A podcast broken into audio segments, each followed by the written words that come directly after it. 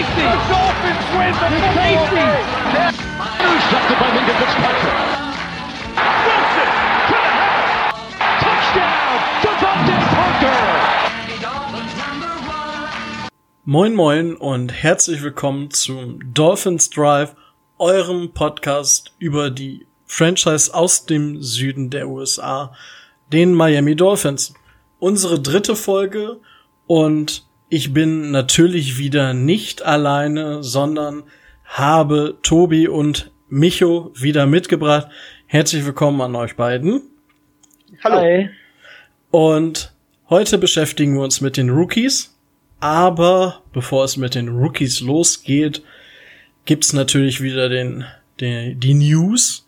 Und heute haben wir den 24. Ihr werdet die Folge vermutlich am 28. hören. Und am 24. heute fängt also das Trainingscamp auch für die Veterans an. Also heute beginnt das Training für die Super Bowl Saison der Miami Dolphins. Bold Prediction. ich ich ziehe das durch, bis wir in Woche 10 nicht mehr in die Playoffs kommen können. Aber nicht nur das Trainingcamp ist gestartet, auch die PUP-Liste wurde gefüllt von den Franchises. PUP-Liste, kurze Erklärung, sind physically unable to perform Player, also Spieler, die verletzt sind und nicht mittrainieren können. Von dieser Liste kommt man runter, indem der Arzt sagt, ja, der junge Mann ist jetzt kerngesund, der darf wieder Football spielen. Und dort haben wir drei Spieler. Einmal den Herrn Tankersley, Kreuzbandriss vom letzten Jahr, deswegen ist er noch da drauf. Äh, und Dwayne Allen und Mike Hull, von denen ich jetzt nicht weiß, warum sie dort stehen. Und ich habe auch direkt nichts gefunden. Ich weiß nicht, habt ihr da vielleicht weitere News sonst? Nein, leider nicht. Ich meine, Mike Hull hat irgendwas am Knöchel, ist aber nichts Schlimmeres kann halt nur morgen noch nicht anfangen, ist eine Sache äh, von circa einer Woche oder so, hab ich gehört. Okay. Ja, meine Quelle hat mir nichts verraten. Aber gut. Ist manchmal einfach so. Und dann begeht, beginnt das lustige, wir holen uns Spieler und cutten Spieler und holen uns den Spieler wieder und cutten denselben Spieler wieder von vorne, wie jede Saison eigentlich. Und da sind wir angefangen mit Will Holden, einem Offensive Guard von den Cardinals. Dafür durfte unser Cornerback Jamar Summers gehen. Und dann ging es weiter mit Tyler Patman, Defensive Bank, äh, Defensive Back, den wir geholt haben, der 2017 und 2018 bei den Jaguars gespielt und war 2015 sogar schon mal bei den Dolphins unter Vertrag. Ryan Anderson wurde dafür gecuttet, Center. Dann haben wir noch David Rivers III geholt, der 2017 und 18 bei den Bucks gespielt hat, beziehungsweise unter Vertrag war. Er hat keinen Snap gesehen. Deswegen, also der kennt das Footballfeld, aber weiß nicht ist, wie es drauf zu stehen. Der war 2017 auch mal bei uns im Practice Scott und was den einen oder anderen der Dolphins, gerade in der deutschen Gemeinde, gibt's da so ein kleines gallisches Dorf, äh, den Asiata Fanclub, die äh, in Tränen ausgebrochen sind, da aber definitiv Asiata jetzt Teil der Buffalo Bills ist. Leider Gottes hat es ihn erwischt. Gut, der will auch sein Geld verdienen und ja, da muss man dann Rücksicht nehmen. Naja, äh, es ist, äh, es bleibt abzuwarten, ob er es schafft. Die Bills haben ja gerade, was die O-Line angeht, relativ aufgerüstet. Ähm, Asiata hat an Gewicht abgebaut, von daher, ich sehe es als schwierig. Vielleicht wird er Fullback. Äh, ich möchte nicht, dass er einen Touchdown gegen uns erzielt. Ja gut, es gibt ja auch nur die Blocking-Fullbacks. Ja, mal gucken. Gut, was möchtet ihr zu den News? Ich habe es jetzt einfach mal schnell runtergeratet, weil es eigentlich nur Spieler kommen, Spieler gehen ähm, war. Was sagt ihr dazu? Was wollt ihr dazu sagen? Micho, dir brennt es bestimmt unter den Nägeln. Ja, also es ist relativ auffällig, vor allem die Geschichte mit den Cornerbacks. Ähm, wir hatten ja letzte Woche auch darüber gesprochen, ähm, wie es ist, dass ob, ob das Defense-Konzept der Patriots einfach so übertragbar wäre. Ähm, wir glauben ja, dass es übertragbar ist. Und eine Sache, die man dafür braucht, sind halt relativ viele Defensive Backs. Also man spielt ja sowieso kaum noch in seiner Base Defense, die fälschlicherweise Base Defense heißt, ich glaube unter 25 Prozent seiner Snaps spielt man im Schnitt in der Base Defense in einer 4-3 oder 3-4 äh, Defense, sondern meistens in Nickel oder Dime Paketen mit zusätzlichen Secondary Spielern. Deswegen braucht man auch vermehrt Cornerbacks, das ist schon mal Punkt eins. Das zweite ist aber, und das finde ich viel dramatischer, wenn man so viele Cornerbacks holt, hat man das Gefühl, dass man dort verdammt schlecht aufgestellt ist und dass man dort eigentlich versucht, irgendwo, ich sag mal, so einen verborgen, verborgenen, verborgenes Juwel, im Englischen heißt es Hidden Gem, zu finden, das irgendwie Erfahrung über Practice Squads oder irgendwie im Laufe der Zeit geholt hat und dadurch jetzt besser geworden ist. Ähm, das heißt, klar, wir haben mit, mit äh, Xavier Howard mit dem X-Factor auf der einen Seite definitiv einen Shutdown-Corner. Absolut Nummer eins Corner, nicht umsonst der bestbezahlte Corner in der Liga. Aber es fehlt halt das Pendant auf der anderen Seite dazu. Und da scheinen wir, zumindest nach Ansicht der Coaches, wenn ich mir das so angucke, kräftig Probleme zu haben.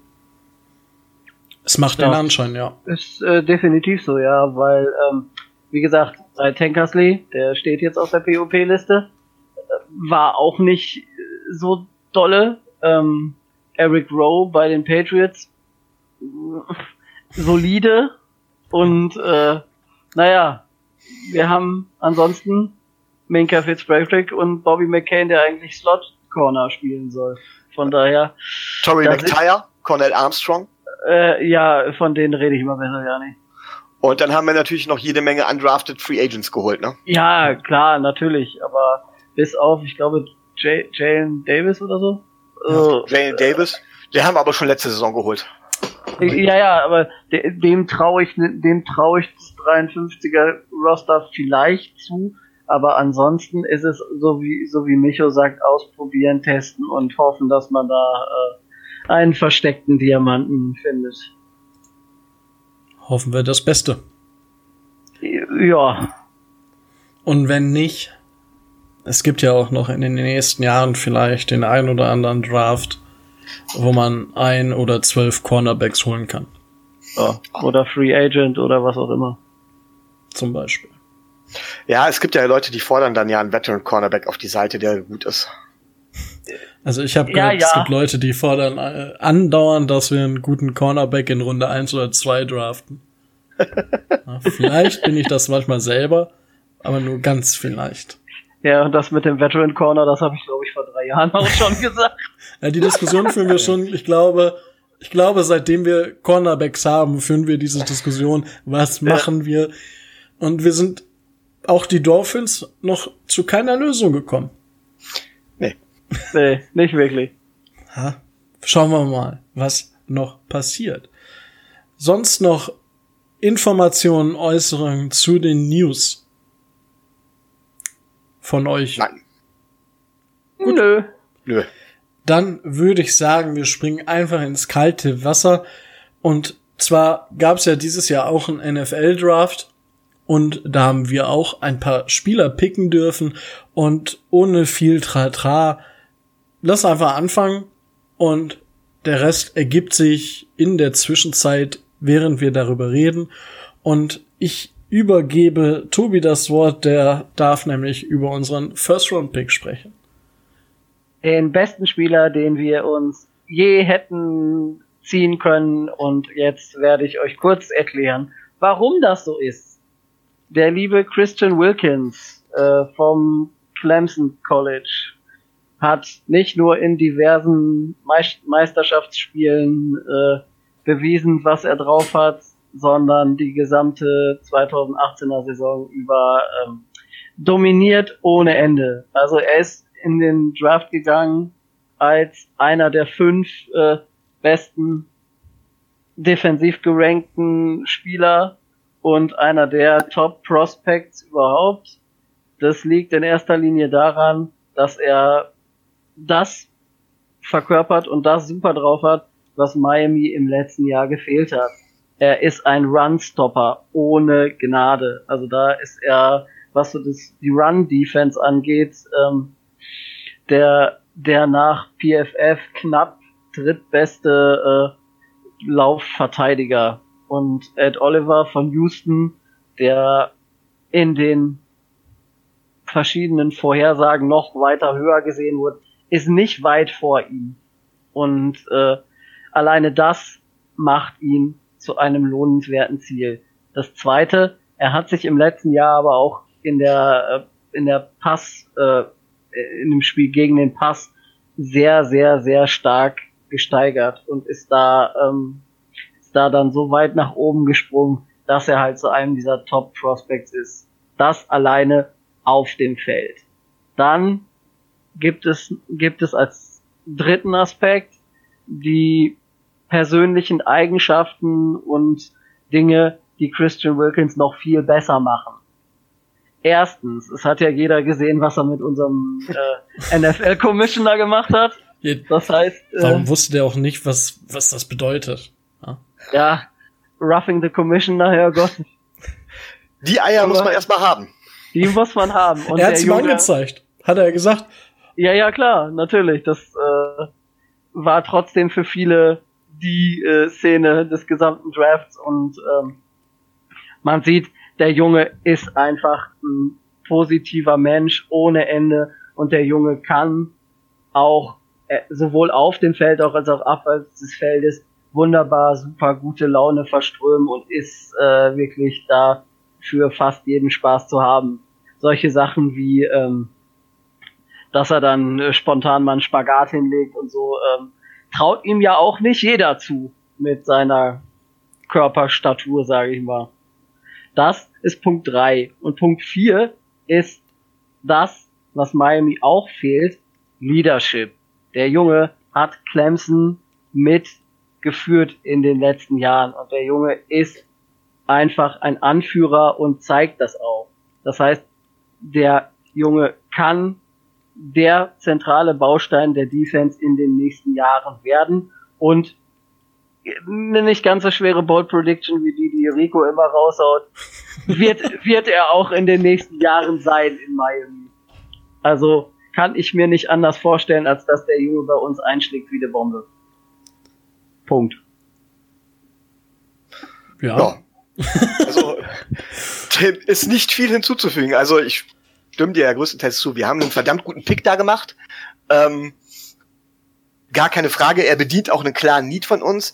Ähm, ein einziges Fragezeichen sehe ich ein bisschen dahinter, aber das ist jetzt Jammern auf einem hohen Niveau, das sage ich auch zu, sage ich auch direkt dazu. Und zwar ist das, ähm, er hat in Clemson natürlich auch noch äh, Mitspieler gehabt. Mit Cleveland Farrell und mit. Pill Larry. Dexter Lawrence. Und ich liebe ja. ihn. und ähm, er kommt jetzt in eine Line, die deutlich schlechter ist als die Line, die er am College gehabt hat. Deutlich schlechter. Und du hast richtig gesagt, er hat mit das Team mitgeführt. Er hatte auch zwei andere. Die Frage ist, kann er performen, wenn er nicht die dementsprechende Qualität neben sich hat? Kann er führen, wenn er nicht die dementsprechende Qualität neben sich hat? Ich glaube, das kann er. Beides. Aber die Frage gilt es immer noch zu beantworten. Ähm, das kann ich, er. Ich weiß, das kann er. Unser, unser lieber Freund Pillen Larry hat ja die letzten zwei Spiele der Saison die wichtigsten gar nicht gespielt. Durfte er ja nicht. Ups.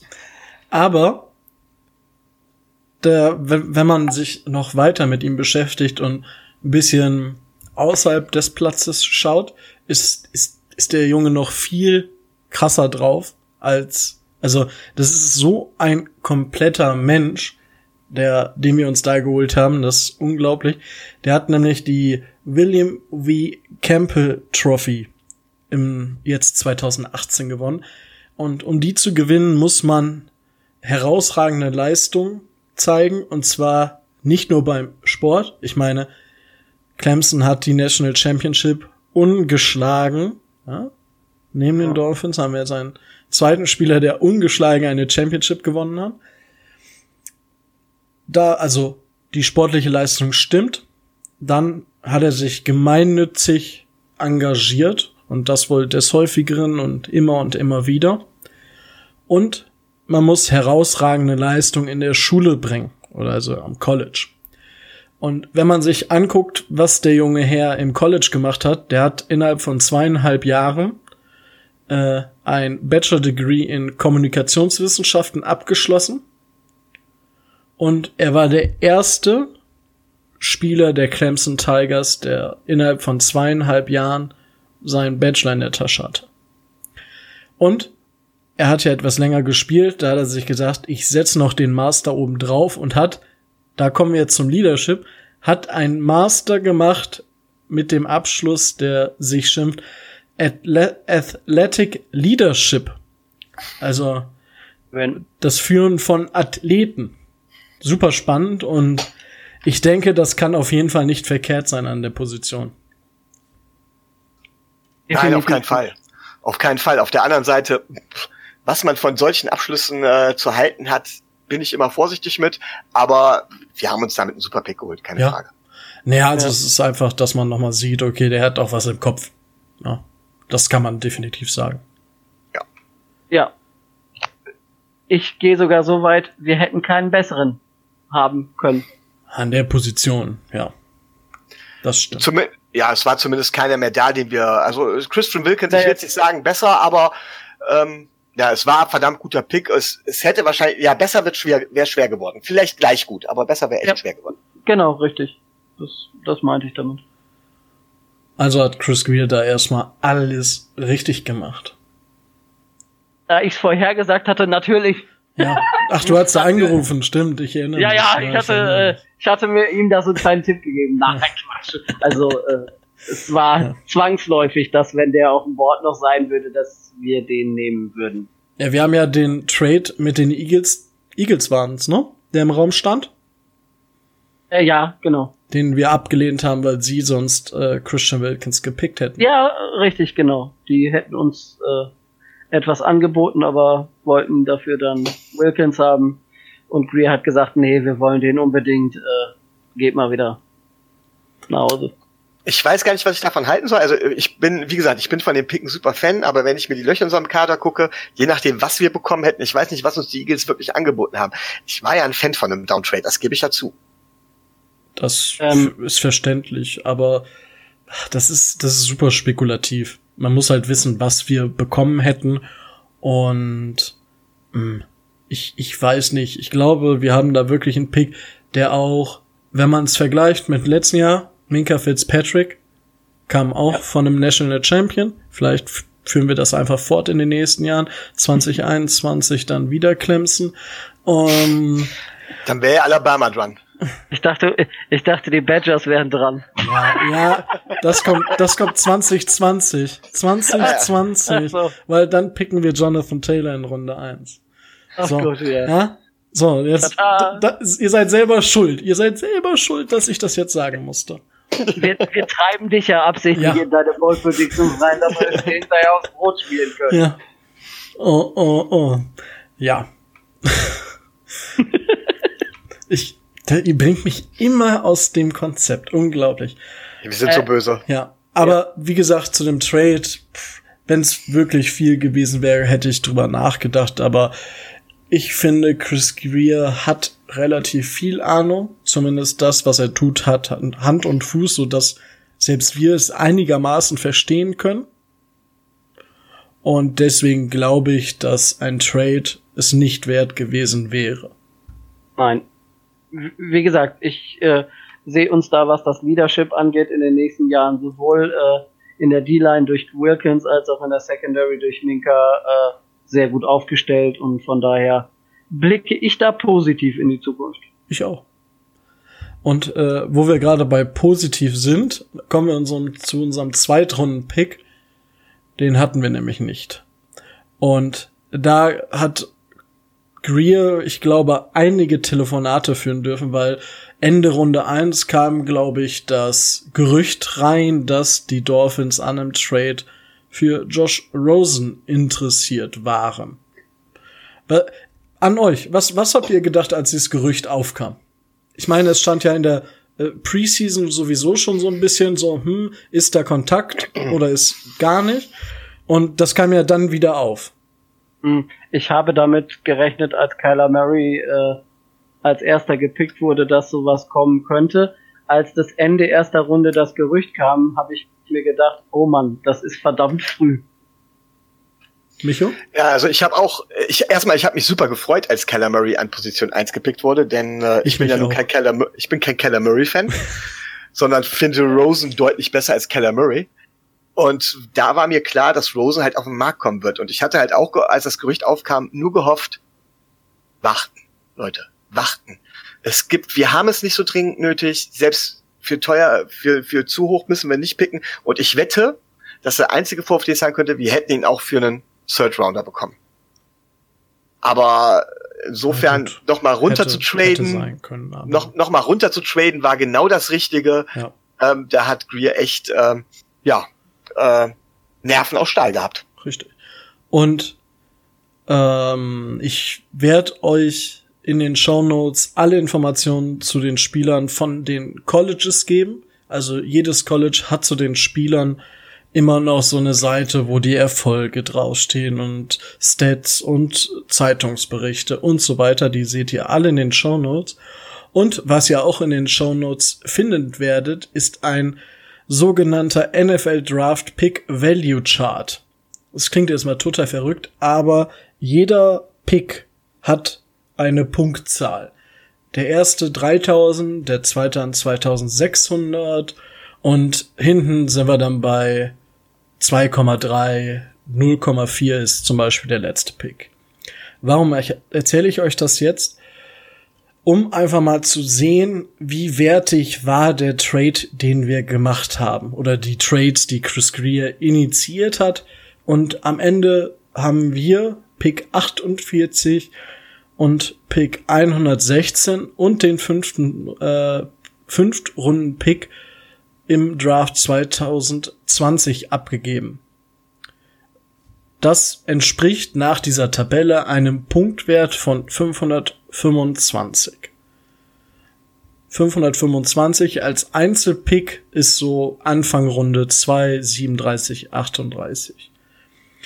Ist jetzt alles wahnsinnig the theoretisch, aber um das mal einzusortieren, was haben wir bekommen? Wir haben Pick 206 bekommen, haben aber den Second Rounder der New Orleans Saints 2020 und Josh Rosen, der letztes Jahr Pick 10 overall war. Und der fällt natürlich schwer ins Gewicht. Insgesamt haben wir einen Wert von 1580 Punkten erreichen können. Also ein Plus von 200 Prozent an theoretischen, ja, Punkten im Draft. Und da sieht man, wie ich finde, wenn man sagt, Josh Rosen ist der Pick wert.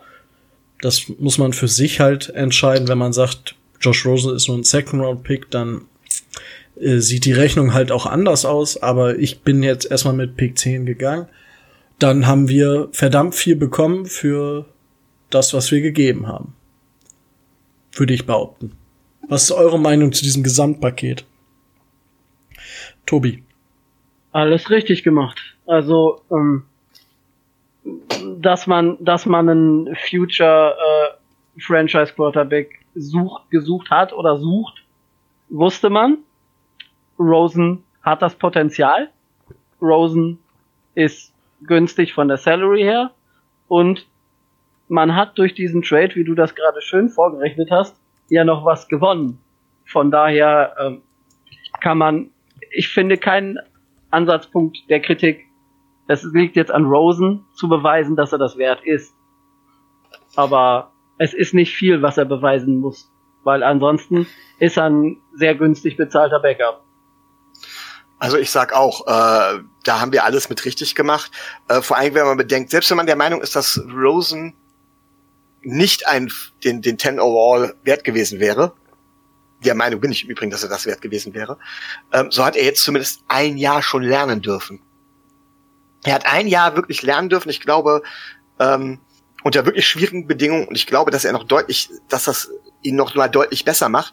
Und er hat ja gezeigt, dass er was kann. Von daher, mal ganz abgesehen von diesem NFL, von diesem Draft Value Chart, der uns einiges zeigt, äh, die Chance, unseren Franchise Quarterback damit bekommen zu haben, ist einfach so unendlich viel wert. Ähm, da brauchen wir, glaube ich, gar nicht drüber diskutieren, dass wir das sogar machen mussten. Ja.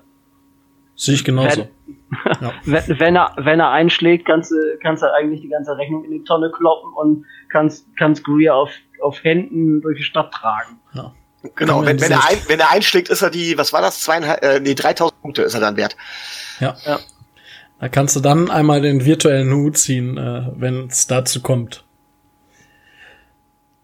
Wunderbar. Möchtet ihr noch was zu dem Trade sagen oder zu Josh Rosen anreißen oder soll ich weitermachen? Also ich möchte noch mal betonen, wie wie viel Nerven, also es wird ja immer von dem Film Draft Day gesprochen, ja. Von, oh, ich äh, liebe ihn, ich liebe von, diesen Film. Ja, genau, genau das hat Chris Greer im Prinzip gemacht, als ja. er dann in der zweiten Runde mit den Saints noch mal getradet hat, nach unten getradet hat. Also das ist echt, ja, das war Draft Day like. Ja. Ich bin da, ich fand's genauso. Es war so, oh mein Gott, was passiert jetzt? Oh mein Gott, ist das wirklich gerade passiert? Und dann das und dies und es war, war toll. Wobei ich bin mir sicher, dass Tobi sagen wird von wegen, das hätte Tenbaum besser hingekriegt. Ich denke. äh, Der stickt Mike, gleich. Äh, Mike Tenbaum hätte hätte das gemacht, hätte aber Rosen gleich in einem im nächsten Atemzug den Vertrag mit zehnfachem Gehalt gegeben. Nur um auf Nummer sicher zu gehen, dass Kohle auch rauskommt.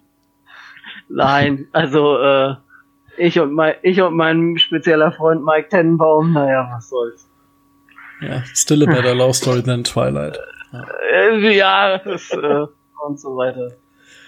Um, um das jetzt abzuschließen, noch mal kurz, die äh, Saints haben dann an 48 Eric McCoy gepickt und die Cardinals haben an 62 dann Andy Isabella gepickt.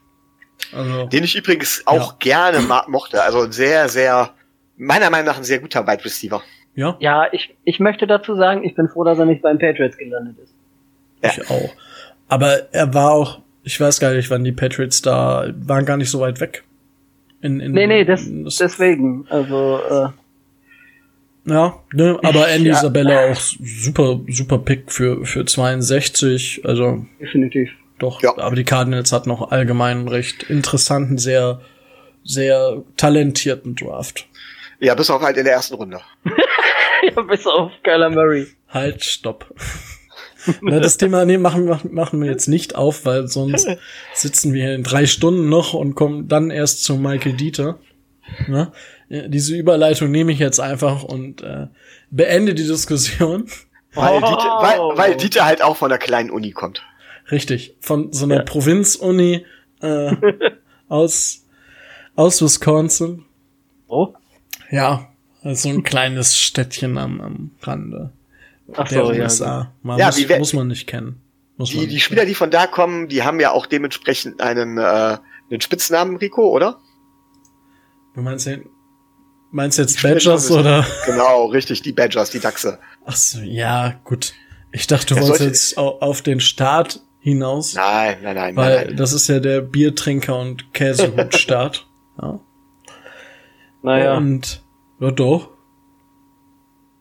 Ja, ich wollte jetzt nicht, wollte jetzt darauf nicht, nicht eingehen, weil ich nicht weiß, wie schnell Michael Dieter irgendwie sein Bier trinken kann oder keine Ahnung was. Ja gut, das war ja Aaron Rodgers kann es nicht so schnell. Nee, das haben wir der kann nicht.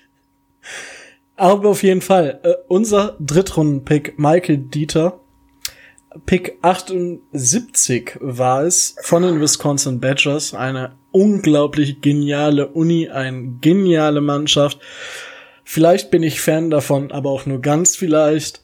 Und der gute Herr war zu seiner Anfangszeit ein Three-Star-Recruit und hat am College 54 Starts hingelegt und hat damit mal den Uni-Rekord gebrochen. Weil so viele Starts hatte noch kein Spieler vor ihm. Und warum ich das betone, ist, weil ich finde, dass die Dolphins in diesem Draft sehr viele Spieler mit sehr viel College-Erfahrung gedraftet haben. Kommen wir aber dann dazu, was spielt der überhaupt? Weil der Bursche ist mit fast 150 Kilos schon ein bisschen schwerer und spielt in der Offensive Line. und am liebsten als Guard. Hat dort 24 Spiele als Left Guard gemacht, 16 auf der Center-Position und 14 als Left Tackle. Hat alle seine vier Bowl Games gewonnen. Zwei davon übrigens in den letzten Jahren gegen die Miami Hurricanes. Was ja, da sind ja einige der Dolphins auch Fans von, deswegen betone ich das hier nochmal, weil vielleicht kennt man ihn daher. Und hat einfach in der Offensive Line, man muss sagen, die Badgers sind dafür bekannt, einfach eine starke O-Line zu haben. Die haben ein super starkes Run-Game und die O-Liner, die aus dieser Universität kommen, die sind meistens richtig knusper. Also, die sind, die haben es drauf. Und auch Michael Dieter für mich ein Pick, den uns wahrscheinlich für die nächsten acht bis zehn Jahre, wenn wir Glück haben, äh, einen Spot beschenkt, wo wir uns weniger Gedanken machen müssen in der O-Line. Und der, ja, ist einfach super athletisch. Und das einzige, was bei ihm so ein bisschen kritisch gesehen ist, dass er halt in, mit seinen Armen nicht so weit nach außen kommt. Also er hat relativ kurze Arme für die Körpergröße von 1,98 Meter. Und Wie so ein T-Rex. Ja, so, so ungefähr muss man sich vorstellen. Ja. Deswegen auch eher Guard als Tackle. Weil als Guard spielst du ja zwischen Center und Tackle und hast jetzt nicht diese Megaspanne, die du ausfüllen musst, wie als Tackle, wo halt auch mal ein Spieler entweder von der 7-9 oder weiter Tech von außen kommen, wo du dann vielleicht mal den langen Arm auspacken musst, ohne zu halten. Und sonst First Team All America nach ein oder zwei Pressemagazinen 2018 und er hat den Remington Pace Big Ten Offensive Lineman of the Year Award gewonnen. Also schon auch ein Spieler, der in der Big Ten, ähm, die allgemein dafür bekannt ist, relativ NFL-ready Football zu spielen, ähm, hat er brilliert, könnte man sagen. Und ja, was sagt, also ich bin natürlich super zufrieden damit, weil Badgers, weil O-Line, die Kombination ist einfach geil und wir brauchen was und also besser hätte es für uns in der dritten Runde in meinen Augen nicht laufen können. Change my mind. Micho. äh, Brauche ich gar nicht. Ich bin damit ich bin damit hochzufrieden auch. Also ich glaube auch, dass es ein guter Pick ist. Ähm, Wisconsin ist, wie gesagt, bekannt dafür für eine gute O-Line. Dieter hat, also ist auch ein verdammt guter Spieler. Ich glaube auch, dass er da, dass wir da viel Spaß an ihm haben werden. Zwei Kleinigkeiten, die man vielleicht sagen kann. Er hat natürlich jetzt schon relativ viele Spiele auf den Knochen. Das wird auch gerne mal als Nachteil gesehen, weil man sagen kann, von wegen, da macht der Körper vielleicht lang nicht so mit. Aber ich bin da doch sehr zuversichtlich. Was mich bei der ganzen Geschichte sehr gewundert hat, äh, dass es im Jahr davor noch hieß, dass die äh, Wisconsin O-Line einen Spieler hat, der eigentlich sogar First-Round-Potenzial hatte. Nämlich Bo äh, Benchavel oder wie er ja. ausgesprochen wird. Ich weiß gar nicht genau. Und der ist undrafted, ja. der ist letztendlich undrafted gegangen. Das heißt, äh, Michael Dieter hat vor allen Dingen eins bewiesen, Konstanz. Und die brauchen wir in der O-Line. Ja, bei Bö war das, das war eine Story, die war richtig krass. Also, das, den hatten wirklich viele, auch so Ende First Round letztes Jahr und der ist einfach abgestürzt. Komplett, ja, komplett ausgefallen. Ich meine, das kommt auch daher, das muss man dann vielleicht so ein bisschen dazu erklären.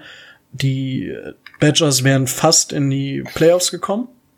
2017. Ja, aber sie sind durch, ja, so, ja, okay. Und 2018 war es dann halt nicht so gut, wodurch dadurch natürlich auch der, der Wert der Spieler sinkt. Mhm. Müssen wir uns nichts vormachen. Und, aber der hat halt ein erschreckend schwaches Jahr. Und was ich mitbekommen habe, war bei äh, Ben Chauvel das größte Problem, dass die viele Coaches und Scouts ihm wohl nicht zugetraut haben, mit der Athletik auf NFL-Level mitzuhalten. Ja, das ist dann bitter. Ja. ja. Aber ich bin gespannt. Äh, der ist jetzt auch undrafted relativ schnell weggegangen und ich kann mir durchaus vorstellen, dass der durchaus auch sehr, also Starter werden kann. Er muss halt jetzt beweisen. Tobi glaubt ja auch, dass er besser wird als Dieter, oder? Äh, definitiv nicht, nein. ich, ich war nur ein bisschen, ich war nur ein bisschen verwundert, äh, dass, dass Michael Dieter an dem, zu dem Zeitpunkt des Drafts noch da war, muss ich ganz ehrlich sagen, weil ich ihn auch für relativ gut halte und gerade auch in, ich glaube, links in der Kombi mit Tansel haben wir da, äh, haben wir da schon eine gute linke Seite auf die Beine gestellt. Ja, die, Blindside ist abgedeckt und äh, vor allen Dingen, wie gesagt, Kilgore ist jetzt kein Übercenter, aber mit dem kann man zumindest arbeiten. Äh, wir dürften auch Inside Pressure, und das ist ja mit das Tödlichste für einen, für einen Quarterback, Inside Pressure dürften wir damit weiter minimieren. Ja. Ja. Das denke ich auch. Also auch wieder good job. Ja. So, und also Thema abgeschlossen, oder? Ja, würde ich sagen. Gut, und dann kommen wir zum nächsten Pick, den wieder zufälligerweise ich vorstellen darf. Und äh, da geht's um Andrew Van Ginkel, AVG, Outside Linebacker Defensive End von den Wisconsin Badgers. Wenn, wenn wir jetzt jedes Jahr zwei draften, ich bin zufrieden. Und da haben wir vom Markus Merten noch eine Frage reinbekommen, die, die möchte ich kurz stellen, weil sie wird durch die Vorstellung des Spielers beantwortet.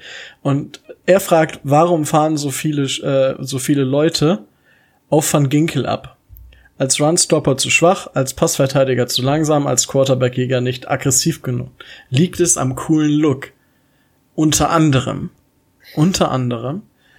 Und gut, das, was Markus da geschrieben hat, ist auch die Reaktion von nicht wenigen Leuten. Viele haben es als Reach empfunden. Grundsätzlich hab, wart ihr auch der Meinung zu früh, um mal so ein Meinungsbild reinzuholen, bevor ich sage, warum nicht? Ehrlich gesagt, ja. Ja. Äh, Seine Position ja, der Spieler nicht unbedingt. Weil Okay. ich denke, dass wir auf Linebacker über Jahre hinaus, solange wie es Kiko nun mal eben macht, eigentlich vom Starting Potential gut, gut aufgestellt sind. Ja, das kann man durchaus so sehen. Und ist auch sicherlich richtig. Also, ich war auch überrascht, dass er in Runde 5 an 151, weil einige haben ihn sogar als undrafted gesehen. Also, dass er dann relativ schnell nach dem Draft irgendwo hingehen. Meist war so Runde 7. Und der hat äh, sein Freshman Year noch äh, am Iowa Western Community College gespielt und ist dann erst zu den Badgers gekommen. Und gerade das Jahr 2017, das ist sein Junior Year, weil da galt die Regel noch, dass man ein Jahr aussetzen muss, wenn man die Uni wechselt. Da hatte er dann, obwohl er kein Starter war, 10 Tackles for Loss, 6,56, zwei Interceptions, davon eine zum Touchdown gegen Ohio, äh, Ohio State und zwei Forced, zwei Forced Fumbles. Sind erstmal, und das Jahr, da hat er auch, ich, ich weiß es nicht genau, ein PFF-Rating von fast 90 oder sogar über 90. Es war bombastisch. 2018 war dann nicht ganz so stark, aber das lag auch an der, an, in, äh, an der insgesamten Teamleistung. Was zeichnet ihn aus, dass er ein absolutes Mentalitätsmonster ist? Also der hatte auch eine Verletzung letzte Saison, der knallt hat trotzdem rein, als gäb's kein Morgen. Er hatte eine Knöchelverletzung, scheißegal, ich fetz die Leute trotzdem aus dem Fenster raus. Nur das mit dem Fenster rausfetzen, das ist bei ihm so ein bisschen das Problem. Er ist viel zu soft. Also, wenn er jetzt, selbst wenn er von einem Tight End geblockt wird, der Tight End gewinnt das. Und das ist das größte Problem. Einfach er ist, er ist, er kommt eigentlich viel zu selten durch oder halt viel zu selten vorbei, wenn der Körperkontakt erstmal da ist. Er hat zwar seine Hände, er weiß auch sie zu benutzen, aber er kommt halt meist erst beim zweiten oder dritten Mal durch und dann ist es meistens schon zu spät. Und das ist das Problem. Was bei den Badgers aber aufgefallen ist, das haben wir von Stunts haben wir letztes Mal schon gesprochen. Äh, er wechselt oft, er hinterläuft zwei oder drei der eigenen D-Liner und läuft dann in, in das Gap zwischen Center und äh, zwischen Guard und Tackle, um halt den Zack zu securen. Und das, ich glaube, da hat er seine in der letzten Saison von den 5,5 Sacks sind zwei oder drei Sacks, die er so gemacht hat. Und das ist einfach ein Play, was zum Teil für ihn designt wurde. Und das ist so eine Sache, wenn du ihn wirklich so einsetzen kannst, dass er seine Schnelligkeit, weil schnell ist er. In der zweiten Ebene gibt's kaum einen Spieler, der so schnell ist. Und das sieht man auch, wenn, wenn er Zone Defense spielt. Weil das kann er auch richtig gut. Weil er sieht, wo der Ball hingeht und dann schlägt's ein. Das kann er. Also er kommt, selbst wenn er geschlagen wird an der Line, kommt er in den Spielzug wieder rein, läuft über das komplette Spielfeld und macht trotzdem den Tackle. Und das sind, das sind so Eigenschaften, wo du sagst, okay, der immer wieder steh auf Männchen. Und das sind so die hauptsächlichen Sachen. Und warum ich jetzt nochmal auf seine Stats eingehe, ist, die Badgers haben halt in den letzten beiden Jahren gegen Miami gespielt. Und alleine gegen Miami hatte er 2017 ein Interceptions, ein Sack, zwei Deflected Passes und letztes Jahr zwei Tackle for Loss, ein Sack, ein Forced Fumble. In den wichtigen Spielen war er dann da. Und wir haben letzte Woche noch von Walt Aikens gesprochen und Andrew van Ginkel ist quasi das, das weiße Gegenstück zu Walt Aikens. Also ich glaube, dass AVG alle Special Teams äh, oder halt alle Returns mitlaufen wird, weil er einfach ein richtig starker Gunner ist. Das wird erstmal seine Hauptaufgabe werden. Wie viel er dann in unserer Defense spielt, das steht offen, aber er wird auf jeden Fall, auf jeden Fall wird er in unseren Special Teams zum Einsatz kommen. Hauptsächlich, erstmal. So, jetzt habe ich erstmal genug geredet. Micho, was meinst du? Ja, ähm, ich möchte diesmal lieber Tobi. Ach so, ich soll jetzt als erster Ja, was ja, bitte, bitte. Das hat, das hat so seinen Grund. ja, gut. Also, ähm, ich finde, mit allem dem, was, äh, was Rico so gesagt hat, hat er auf jeden, hat er auf jeden Fall recht. Man merkt, ähm, dass die Spieler, die wir draften, auch mit all dem zusammengenommen werden, was so abseits des Platzes passiert und dass eben diese Liebe und dieses Brennen für den Football eine ganz wichtige Rolle einnimmt. Dass die Leute nicht nur nach Miami kommen, um Kohle zu kassieren und äh, ihrer Arbeit nachzugehen, sondern dass sie auch diese Football-Mentality mitbringen. Und das ist in diesem Draft nochmal sehr deutlich und sehr eindrücklich geworden. Und genau das verkörpert auch Van Ginkel. Ich muss ganz ehrlich sagen, ich hatte Van Ginkel äh, vorher in erster Linie mit Fußball in Verbindung gebracht, aber das ist sehr anders. das ist jemand anderes. Aber als ich mich dann mit ihm beschäftigt äh, habe, ich bin zufrieden, ich bin nicht begeistert, aber ich bin zufrieden. Und das soll für die Position als, wie Rico schon sagt, guter Gunner und äh, Linebacker, Backup, soll das reichen, weil das hatten wir letztes Jahr nicht. Und, um das mal zu ergänzen, was Rico gesagt hat, wenn der da reinknallt, es gibt genau eine Franchise, die einen Linebacker hat, der ihm das beibringen kann in den nächsten Jahren. Welche das ist, muss ich ja jetzt nicht erwähnen. Nee, nee. Also, äh, Joe Flecko sei gewarnt, jetzt hast du zwei davon am Arsch. wow, wow, wow. Ball Prediction. Ja. Wenn Kinkel zerstört Flecko. Oh, oh. Das wird böse. Oha. Ja, ja. Aber irgendwann muss ich ja auch mal anfangen. Nein, das ja. ist das, was ich dazu sage. Ich sehe das deutlich kritischer als ihr beide. Also, ähm, zuallererst einmal vorweggeschickt, wir befinden uns hier an Position 151 wirklich an dieser Grenze von Boom ja. or Bust. Ja? Ähm, das heißt von wegen, das ist immer schon so ein Risikospieler. Äh, trotz allem ist es halt so, ähm, dass meiner Meinung nach die individuelle Qualität eines Spielers immer im Vorgrund, Vordergrund stehen sollte. Und jetzt gehe ich noch mal ein bisschen weiter. Äh, wir sagen ja oftmals, es geht wieder um dieses System von wegen, spielen wir das Defense-System der Patriots, spielen das nicht? Oder wie machen es die Patriots? Weil das ist ja das, was Flores anscheinend irgendwie so versucht, bei uns auch ein bisschen einzuführen, deswegen er anscheinend auch geholt wurde. Ähm, es ist halt so, dass Andrew von Ginkel, Jinkel, ich weiß nicht, wie es genau ausgesprochen wird, ähm, tatsächlich ein Spieler ist, der eine ganz bestimmte Rolle ausfüllen könnte, die es im Patriots Defense-System nämlich gibt, nämlich die von Kyle van Neu. Ja, von den Skills her, von der Art und Weise, wie er spielt, könnte es fast ein, ein Kyle van Neu-Klon sein. Und da kommt genau, ist, ist genau die Kritik, die jetzt von mir kommt. Ähm, du holst einen Spieler, weil du für eine bestimmte Rolle spielen lassen willst, weil du ein bestimmtes System spielen willst und vergisst dabei die individuelle Qualität.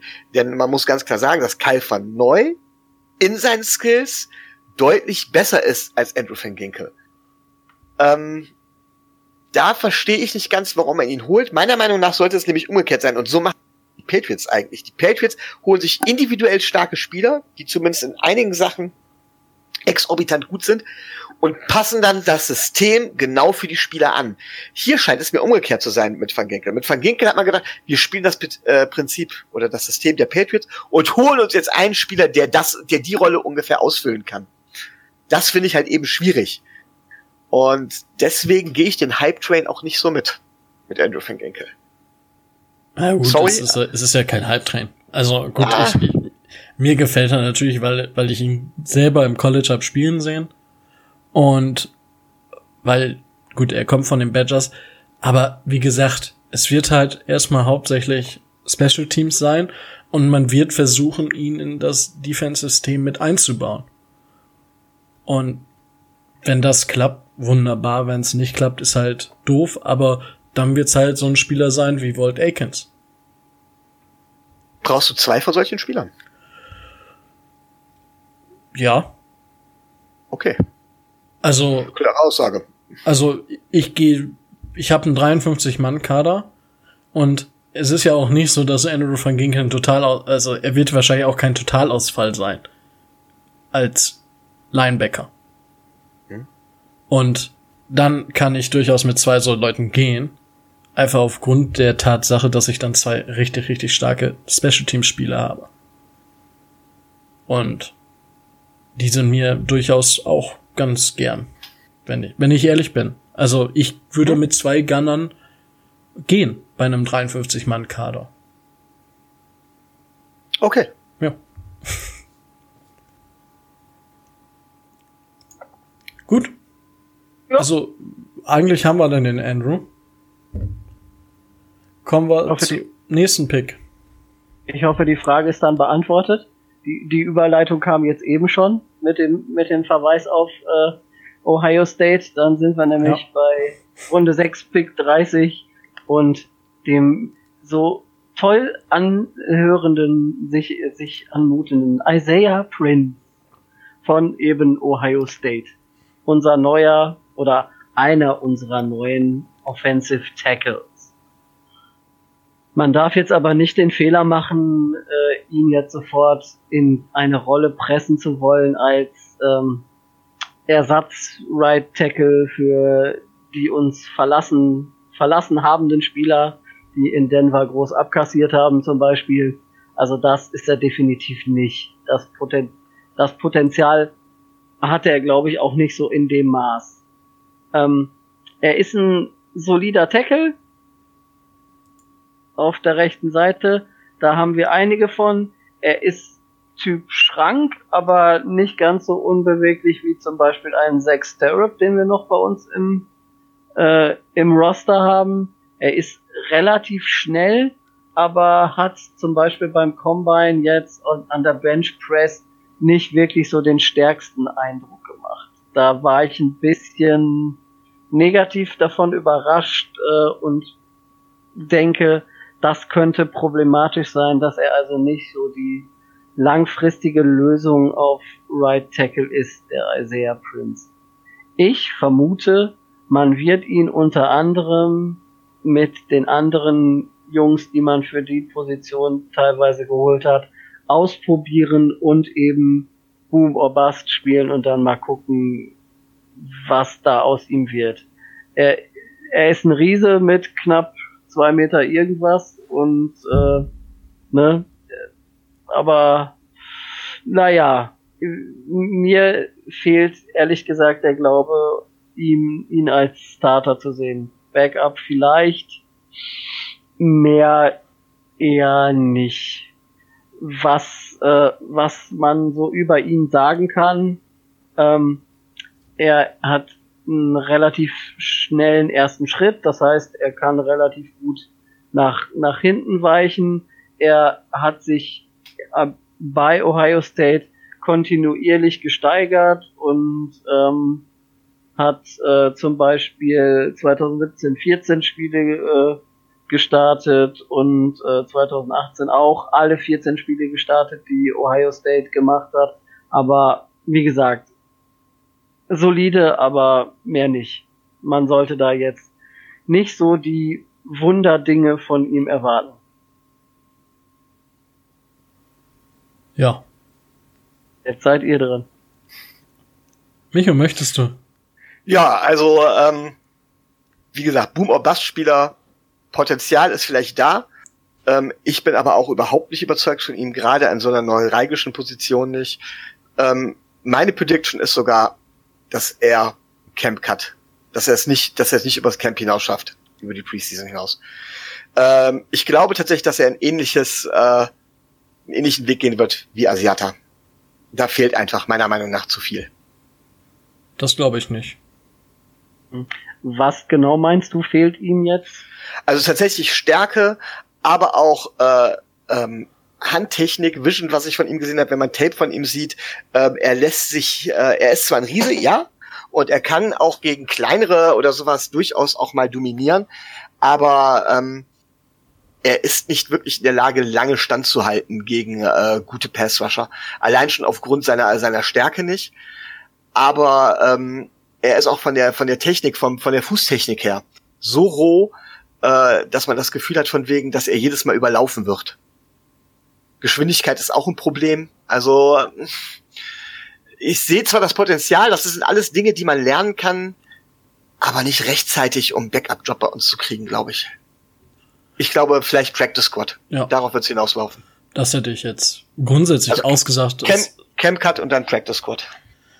Also ich, ich, ich glaube, es ist schwierig. Also man muss halt sagen, dass er seit dem Sophomore Year, also seit seinem zweiten Jahr im College, jedes Spiel gestartet ist.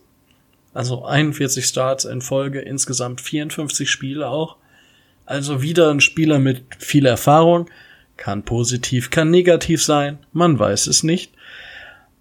Aber es ist halt auch er war Team-Captain, also es passt so in dieses Muster, wir holen einen Spieler, der viel Erfahrung hat und irgendwo Leadership gezeigt hat, Captain war und dadurch sich so ein bisschen auch vielleicht in den Vordergrund gebracht hat.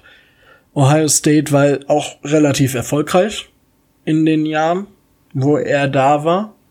Da haben sie die Bowl Games 2017 und 2018 und 2019 gewonnen oder 2016, ne 2016 gegen Notre Dame, 2018 gegen USC, USC im Cotton Bowl und dies Jahr gegen Washington im Rose Bowl. Also die Teamleistung waren gut, inwiefern es an ihm lag, steht auf einem anderen Papier. Er war aber immer er war immer dabei, weil er halt gestartet ist, Team Captain. Ich glaube, dass er es in den Kader schaffen kann. Definitiv er will's nur nicht einfach haben. Ja, wir sprechen hier von sechste Runde. Da muss man dann halt auch sagen, wir, wir picken nicht in jeder Runde einen Weltklasse-Spieler, weil es einfach nicht möglich ist. Ja, das ist, glaube ich, das, was bei vielen Fans manchmal auch so ein bisschen, auch bei mir, ja, bei mir geht das, gehen die Pferde manchmal auch durch und ich so, oh, was für ein geiler Spieler, den wir da in Runde 12 gedraftet haben. Und der wird's bestimmt, aber wenn man mal ein bisschen ehrlich zu sich ist, dann ist ein, ist ein Sechstrunden-Pick. So. Wie viele Sechstrunden-Picks, die wirklich erfolgreich waren, kennt man. Ja. Gut, aber deswegen sagte ich auch, es ist, wir bewegen uns halt hier eindeutig im Bereich Boom or Bust. Ja. Na, Das, das muss man, glaube ich, aber auch immer noch mal so ein bisschen betonen, um halt so ein Gefühl dafür zu bekommen, wo geht die Reise hin. Ich traue ihm aber durchaus zu, das muss ich sagen. Die Skepsis, die du hast, ist total berechtigt. Ich traue ich, ich trau ihm aber auch die andere Seite zu. Ich traue ihm aber auch zu, Starter zu werden.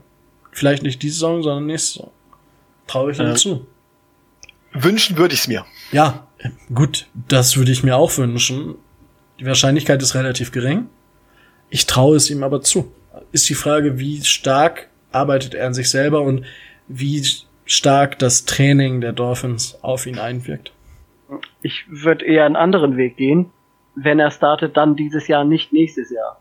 Okay. Weil ähm, ich gehe davon aus, dass wir diese Position im nächsten Jahr im Draft oder in der Free Agency hochwertiger angehen werden, Schrägstrich müssen. Okay. Weil wenn man sich die Konkurrenz auf der Tackle-Position ansieht, wir haben einen, ich werde jetzt nicht zu hoch greifen, aber wir haben einen sehr, sehr, sehr, sehr starken Left Tackle.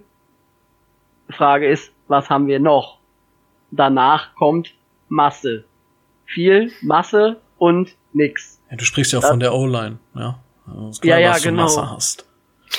oh, ja. Ne? Also, äh, du hast viel Quantität im Sinne von vielen Spielern. Ja. Viele Tackles. Da sind dann aber solche Experten wie äh, Tony Adams und äh, Jordan Mills, der bei den Bills letztes Jahr schon scheiße war, ähm, und so weiter. Und Starrup, der in Miami nie wirklich überzeugen konnte, einfach nur da ist, weil wir keinen besseren haben. Genau aber Sam Young ist weg. Ja, das ist richtig, das ist richtig. Also, Man muss ja mal was Positives zu unserer O-Line sagen können. Ja. Ein, einer ist weg, aber naja. Ich traue ihm das, den 53er Kader äh, mit nur zu, weil die Auswahl nicht die berauschendste ist.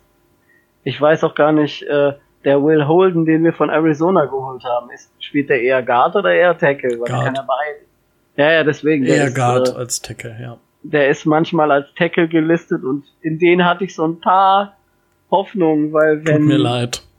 Ja, ist, der ist kennt eher ja Guard als Tackle.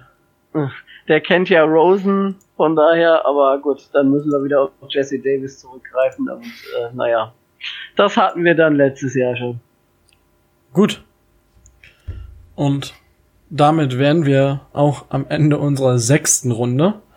Und ja, siebte Runde, die gehört halt Micho. Ja. ja. Das Beste kommt zum Schluss. Ja. ich hab's gefeiert. ja, also Runde sieben, auch hier betone ich wieder, befinden uns im Bereich Bust. Und das werde ich jetzt gleich relativieren. Also, äh, wir waren in Runde sieben erstmal dran. Und zwar an Stelle 233. Und dann haben wir etwas gepickt, was ich gefeiert habe ohne Ende.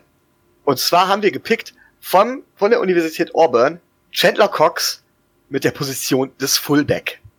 Eine aussterbende Position. Jeder, der sich mit mir schon mal irgendwie äh, länger auch über Facebook äh, unterhalten, beschäftigt hat oder sonst irgendwas, weiß, dass ich ein absoluter Fullback-Fan bin. Ich finde ein Fullback ähm, ich habe es immer bedauert, dass die ausscheiden, dass sie aussterben. Liegt einfach daran, dass das Run-Game anscheinend immer unwichtiger wird. Aber man kann den Fullback auch anders einsetzen. Ähm, Kyle Shanahan bei den 49ers macht das ganz, ganz deutlich. Der spielt auch sehr häufig aus äh, 21 Personal, teilweise sogar aus 22 Personal. Äh, für alle, die es nicht wissen, diese Personalgruppen, die erste Zahl gibt immer an, wie viele Running Backs auf dem Platz stehen. Also bei 21 zwei Running Backs und die zweite ist halt immer die Tight Ends, ein Tight End. Wenn man dann von fünf O-Linern ausgeht, wäre es bei 21 Person, äh, bei von fünf O-Linern und einem Quarterback ausgeht, bei 21 Personal, wären dann ja schon neun Spieler weg, blieben also noch zwei Wide Receiver übrig. Ähm, nichtsdestotrotz werden die Fullbacks halt in den verschiedensten, auf die verschiedenste Art und Weise halt eben äh, eingesetzt. Und da ist Chandler Cox ein perfektes Beispiel für. Er ist relativ gut im Passblocking, was schon mal sehr wichtig ist, gerade bei Third Downs. Er hat aber eben nicht nur Fullback gespielt. Klassischer Fullback, also Backfield, entweder als Vorblocker, als Passblocker oder Short Yard Age Back, sondern da hat er 284 Snaps in der letzten Saison gespielt. Aber tatsächlich, er hat 112 Snaps als Tight End gespielt. Respekt. Als Tight End muss man noch einiges mehr können. Er hat 47 Snaps auf der Halfback-Position gespielt, denn er ist sehr wendig dafür, dass er ein Fullback ist für sein Gewicht. Er hat sogar zwei Snaps als Quarterback gespielt. Gut, wahrscheinlich eine Wildcat. Ich habe das, habe ich, ich gesagt, nicht gesehen. Und jetzt kommt für mich das Erstaunliche. Er hat 52 Snap als Wide Receiver, davon 48 im Slot gespielt. Das heißt, da sehen wir eindeutig wieder den Einfluss von wegen, dass wir in die Richtung gehen wollen, dass wir vielseitige Spieler haben wollen, die viele verschiedene Dinge können, sodass die gegnerische Defense nicht schon am Personal erkennen kann, was eigentlich passiert. Ähm, wenn man jetzt zum Beispiel einen Fullback hinstellt, geht die gegnerische Defense eigentlich davon aus, dass man Run-heavy wird, dass man Run spielt, wird dementsprechend die Box vollstellen und das kann der Quarterback sehen. Er kann dann über eine Motion direkt erkennen, auch welche Coverage man haben. Und sofort dann wird sich auch noch Pre-Snap und unmittelbar nach dem Snap blockt zum Beispiel der Fullback an und orientiert sich dann auf eine Slot-Route und ist dann vielleicht sogar das, der, der erste Read, weil der Fullback normalerweise bei Matchup-orientierten Defenses meistens erst an Nummer 5 oder sogar an Nummer 6 äh, von der Coverage herkommt. Also fast immer gegen einen langsamen Linebacker spielen wird. Vielleicht sogar mit ganz viel Glück gegen den D-Liner. Ja, äh, die ihn, die ihn quasi in Coverage haben müssen. Und damit haben wir jetzt eine absolute Matchup-Waffe, mit dem wir halt offensiv viel, viel, äh, ja, viel, viel kreativer umgehen können. Die Frage ist, kann unser Coach das? Das muss er noch unter Beweis stellen. Ja? Äh, kann Chet O'Shea das dementsprechend nicht einfach nur das System der Patriots kopieren, sondern kann er sie gemäß seiner Stärken dementsprechend einsetzen. Ich finde den Pick auf jeden Fall sehr gut. Und ein Fullback hat normalerweise keinen hohen Wert, weil die Position so, aus, so ausstirbt. Dadurch, dass wir ihn aber so spät gepickt haben, wir sagen ja normalerweise Runde 7 halt dieses Boom or Bust. Nein, der Fullback, den wir in Runde 7 gepickt haben, ist von den Fähigkeiten kein Boom or Bust, sondern man kriegt von den Fähigkeiten, weiß man ganz genau, was man bekommt. Das heißt von wegen, auch da haben wir, sind wir noch nicht mal Risiko gegangen. So, das soll jetzt erstmal von mir gewesen sein. Tobi, was hast du? Ja, ich bin mit Chandler Cox auch sehr zufrieden. Dieses, äh, dieses ähm, Vorgehen des, äh, des sogenannten Swiss Knife, ne, des Schweizer Taschenmessers, das um alles von allem ein bisschen kann. Da bin ich auch sehr mit einverstanden und äh, bin auch sehr damit zufrieden. Und ich möchte nochmal ergänzen, eigentlich haben wir ja nicht einen Fullback ge ge gepickt, sondern wir haben auch noch einen zweiten gepickt, weil das habe ich in meiner Lobes Lobeshymne am Anfang vergessen. Äh, Herr, äh, Herr Wilkins hat bei Clemson auch zwischendurch mal Fullback gespielt. Der okay. kann das auch. Ja. Also ein bisschen. Das kann der auch. Unser Titan Nick O'Leary hat ja auch so ein bisschen teilweise die Fullback-Rolle Rolle mit übernommen. Das heißt, die ja. ähneln sich so ein bisschen. Ja, wenn es danach geht, Michael Dieter hat einmal einen Pass gefangen und ihn zum Touchdown gelaufen. Oh, also X-Receiver. Ja. ja. Also sind, also sind unsere Wide Receiver gar nicht so schlecht, wie sie alle immer gemacht werden. Wir haben sie nur anders, ver anders äh, verpackt. Ja. Wir haben jetzt, Sehr gut. Wir, wir, haben demnächst ganz viele Tyson Hills einfach da rumlaufen, die alles ja. können. Wir spielen ohne Parker, ohne Stills und ohne Grant und ohne Wilson. und dann stehen dann nach vorne mit äh, Chandler Cox, Wilson und, äh, und Dieter. Ja. Was meinst du, was die Defense da dann guckt? Ja. oh, Sehr gut. Oh, oh. Nein, aber Chandler Cox, wie gesagt, ähm, wie gesagt, sehr vielseitig, aber das brauchst du auch in einem modernen Footballspiel, weil der Fullback halt eben nicht nur mehr ein reiner Runner ist, und das finde ich auch wichtig, er kann halt viel mehr, er ist halt eine Match-Up-Waffe dann dementsprechend. Aber Rico hat dazu noch gar nichts gesagt. Ja, also ich, ich fand den Pick natürlich blöd, ich hätte mir natürlich viel lieber Eric Ingold von Wisconsin gewünscht. Ja, auch Fullback. Na, aber ich finde den Pick gut. Also egal welcher Fullback es geworden wäre. Also ich meine, es gab nominell, ich weiß gar nicht, ob es mehr als zehn, ich glaube, es gab weniger als zehn. Ich, ich hätte gesagt sechs oder sieben Fullbacks überhaupt auf dem Board. Und ja, mit dem Pick in 223, da machst du nicht mehr viel verkehrt. Da holst du halt einen Spieler, der sich freut. Und wenn du einen Fullback holst, der einfach nicht mehr wirklich Verwendung findet momentan, außer in, bei manchen Mannschaften, dann ist das super geil. Ich meine, die Patriots waren wohl auch interessiert und hätten ihn als undrafted Free Agent wohl unter Vertrag nehmen wollen. Dem sind wir zuvor gekommen. Für Runde 7 auf jeden Fall richtig, richtig stark. Und auch hier wieder hat jede Saison gestartet. 41 Karrierestarts in 52 ja. Spielen. Ja. Und du weißt, wo die Reise hingeht.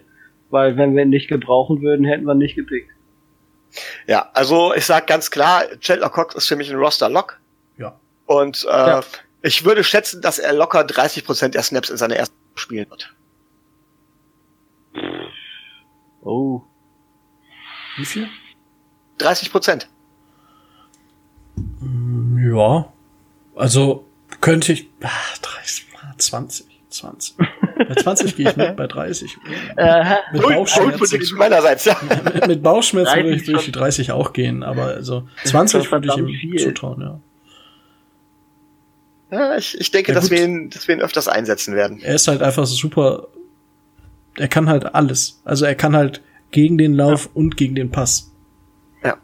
Also nicht gegen, sondern für, aber ihr wisst, was ich meine. Mhm. Ja, ne, Grund solider Pick in der Runde.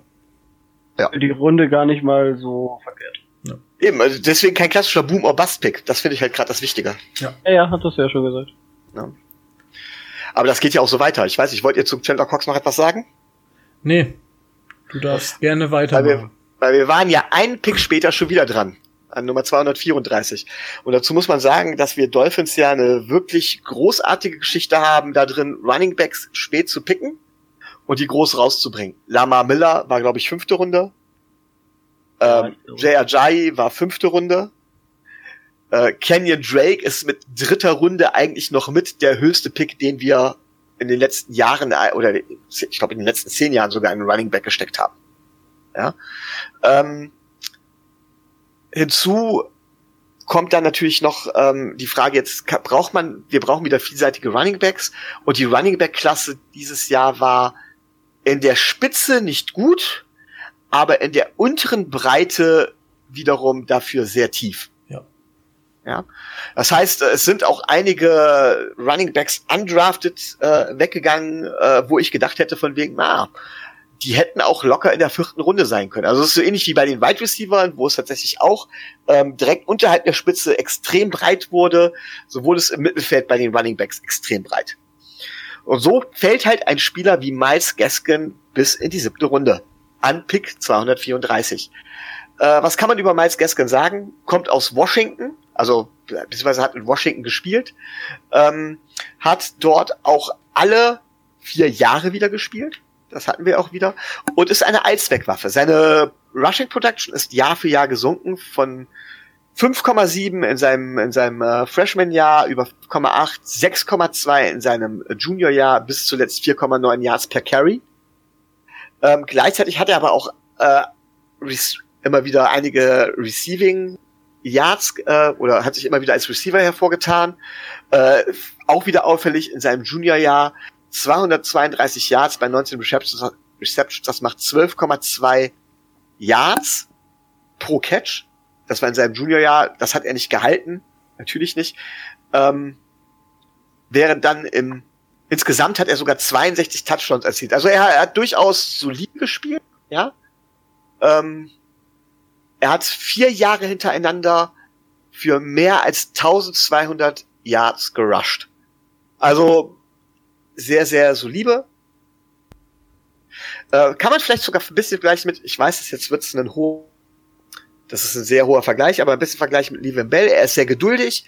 Er sieht ganz genau, wann, er wartet, bis er die Lücke aufhat. Er sieht, wo die Lücke aufgehen wird und wo sie dann auch hingeht und hat dann den Speed, um dort reinzustoßen. Und wenn er erstmal offenes Feld hat, dann ist er auch weg. Ist dementsprechend ja. auch relativ äh, beweglich, hat aber nicht unbedingt ähm, die Riesenexplosivität, die eigentlich notwendig wäre, um so ein Spitzenrunningback zu sein. Das fehlt ihm ein bisschen. Ähm, und seine Receiving-Fähigkeiten sind eher mittelmäßig. Das heißt von wegen, äh, er kann vielleicht ganz gut Routes laufen, aber so sichere Hände hat er nicht. Äh, wo er relativ gut drin ist, ist in Pass Protection, was natürlich auch sehr wichtig ist. Erstaunlicherweise sehr gut, denn die meisten Running Backs brauchen immer eine Weile, bis sie dort drin gut werden. Aber er ist sehr undersized. Das heißt, ihm fehlt es ein bisschen an körperlicher Kraft, an Durchsetzungsfähig, als, als, als um wirklich jetzt auch, ich sag jetzt mal, Inside Runs zu machen oder sowas. Ähm, wird gerne mal von größeren Verteidigern überpowered. Ähm, das sehe ich als schwierig. Ich glaube tatsächlich, dass er den Roster schaffen wird. Es hängt davon ab, wie viel Running Backs wir mitnehmen. Also ich tippe ja, ohne Chandler Cox als Fullback tippe ich ja auf vier Running Backs und da würde ich ihn halt eben auch mit dazu sehen, weil er halt eben auch bei dieser Vielseitigkeit was dazu gibt, auch vor dem Hintergrund, wenn wir wieder sagen, wir gehen Richtung des Patriots-System, die ja generell sehr auf diese kleinen Running Backs stehen, die eher, eher auch Routes laufen können. Ähm, da, da sehe ich ihn, das gebe ich auch eine gute Chance und ich denke, dass er da wahrscheinlich als als Special Weapon irgendwie so fünf bis zehn Prozent der Snaps bekommen wird. Das wäre so meine Projection. Wow. Rico, was sagst du? Übrigens, also du hast ja gerade angesprochen, äh, dass er jedes Jahr 1200 Yards äh, gelaufen ist. Mhm. Es gab einen anderen Spieler, der das, also einen anderen Spieler nur, der das bisher auch geschafft hat. Ron Dane von Wisconsin. Von, ja. ja, der hat, der hat auch die Heisman Trophy gewonnen. Ja. Ja. Der hat auch die Iceman Trophy gewonnen. Das war 1999. Ja. Ach so. fand, fand ich gut, ja, dass wir das nochmal so einbringen können. Ja, ja, für mich ist, ja, also ich habe mich gewundert, dass er wirklich auch so spät erst vom Board gegangen ist, habe ich mich aber bei manch anderen Running Backs auch gefragt. Elijah Hollywood, ja, Holyfield, Holyfield, den hätte äh, ich zum Beispiel auch irgendwie äh, vierte, fünfte Runde ja. gesehen, der ist undrafted gegangen. Und das total verrückt. Also ich weiß auch nicht, was da los war. Weil also das war wirklich auffällig. Also anscheinend war der Markt so übersättigt, dass man halt gesagt hat, Runde sieben oder undrafted.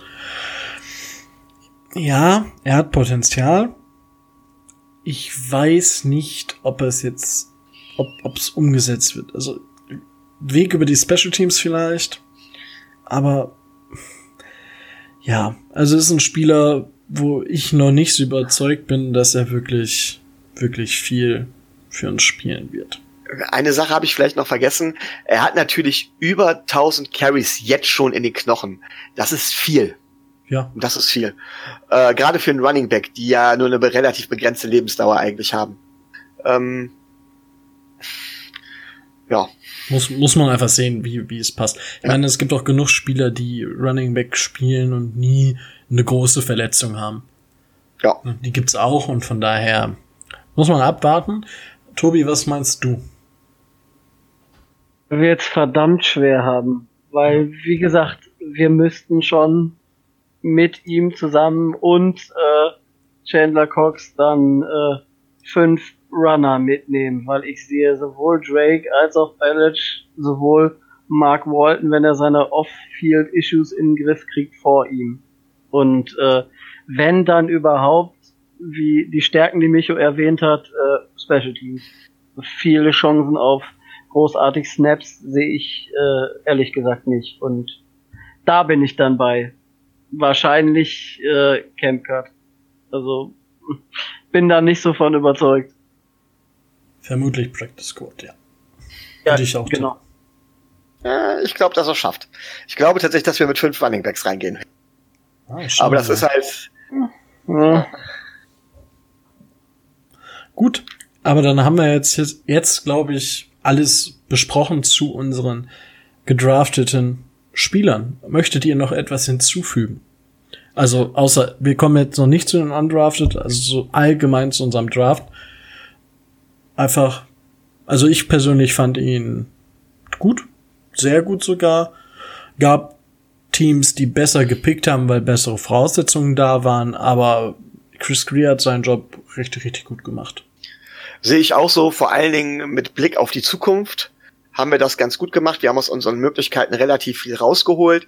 Ähm, ich bin bei diesen Grades sowieso immer kritisch, wenn man sich zuerst mal anguckt, werden die meisten Grades immer relativ, oder das wird von einzelnen Spielern oder nur von der ersten Runde abhängig gemacht.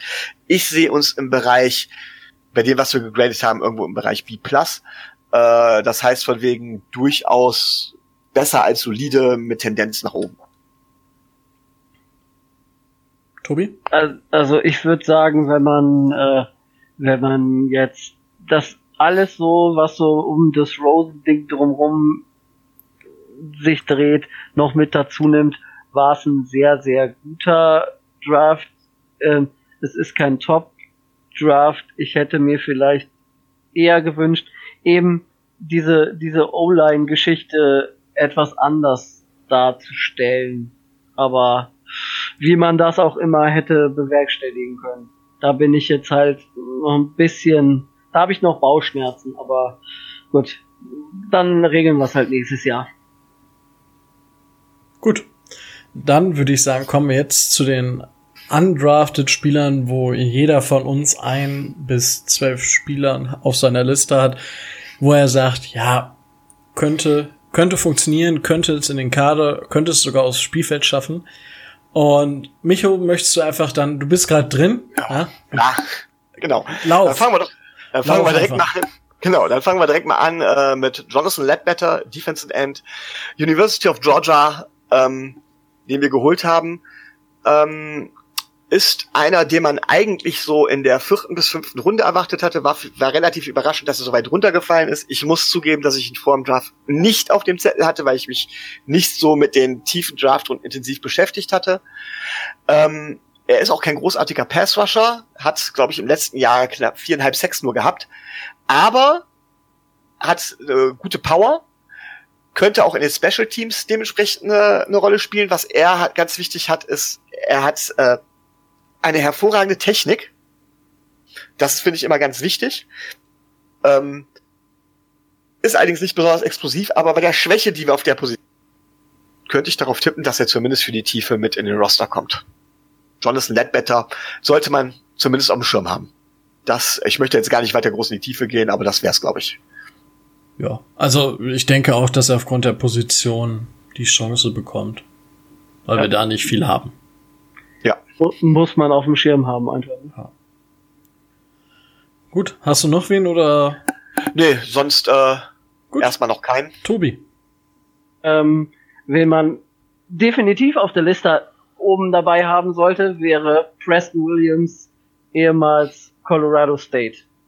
Nicht nur allein deswegen, dass er mit 6 Fuß 4 ähm, wesentlich größer ist als die meisten der Wide Receiver, die wahrscheinlich äh, bei Miami im, im Roster stehen werden, sondern auch, dass er auf dem Feld in seiner College-Karriere durchaus schon mal überzeugen konnte und auch wesentlich äh, höher, das heißt so fünfte, sechste Runde gepickt worden wäre, wenn er nicht äh, massive äh, Issues abseits des Feldes gehabt hätte. Also er hat ähm, er hat wirklich wirklich gut gut abgeliefert, aber ähm, das äh, der Combine war jetzt äh, war jetzt was ich was ich so gesehen habe oder seine seine Workouts waren jetzt nicht so nicht so dolle und äh, charakterlich soll es da angeblich auch Dinge gegeben haben, ähm, die jetzt nicht so super äh, toll gewesen wären. Ich meine, ich hätte gelesen, ähm, dass er irgendwie mal, ich glaube, Stress, äh, Stress mit seiner mit seiner Freundin hatte und äh, wurde dann deswegen auch äh, an College suspendiert und äh, hat auch äh, das College einmal gewechselt, was allerdings vor seinem Stress mit der damaligen Freundin war. Von daher, ja, wenn er das in den Griff bekommt und wenn er zeigen kann, dass er eine Alternative zu den großen Wide Receivern sein kann, die bei Miami die Roster Spots innehaben könnten, dann könnte er es durchaus äh, in den 53er Kader schaffen, denn seine großen Stärken neben seiner Größe und neben der Tatsache, dass er den Ball relativ gut fangen kann, ist, er ist wie alle anderen relativ schnell. Das heißt, da kann man ihn relativ ähm, gut einsetzen. Man muss ihn nur charakterlich packen können. Also so als ein kleiner Hinweis.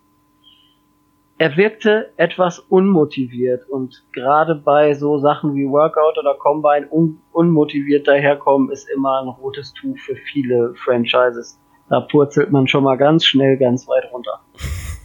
Bis an Pick 199. Das, äh, äh, äh, das äh, hätte ich jetzt nicht gesagt, aber äh, naja, man könnte es vermuten zumindest. Ja, vielleicht. Naja, ne? Ja, aber ich gehe da mit dir, also man muss ihn halt in die gerade Spur bekommen. Ist ja ähnlich wie bei Mark Walton. Ja, genau, richtig. Und ähm, wenn man das schafft, dann kriegt er vielleicht einen Shot, aber ja, schauen wir mal. Also für mich so ein Spieler, wo zurücklehnen, Tee trinken, gucken wir mal, was passiert. Ich bin, ich bin komplett anderer Meinung als ihr. also ich erstmal, wenn ich mir die Stats angucke, im letzten Jahr der jetzt zum Beispiel 96 Receptions, 1345 Yards, 14 Touchdowns gehabt.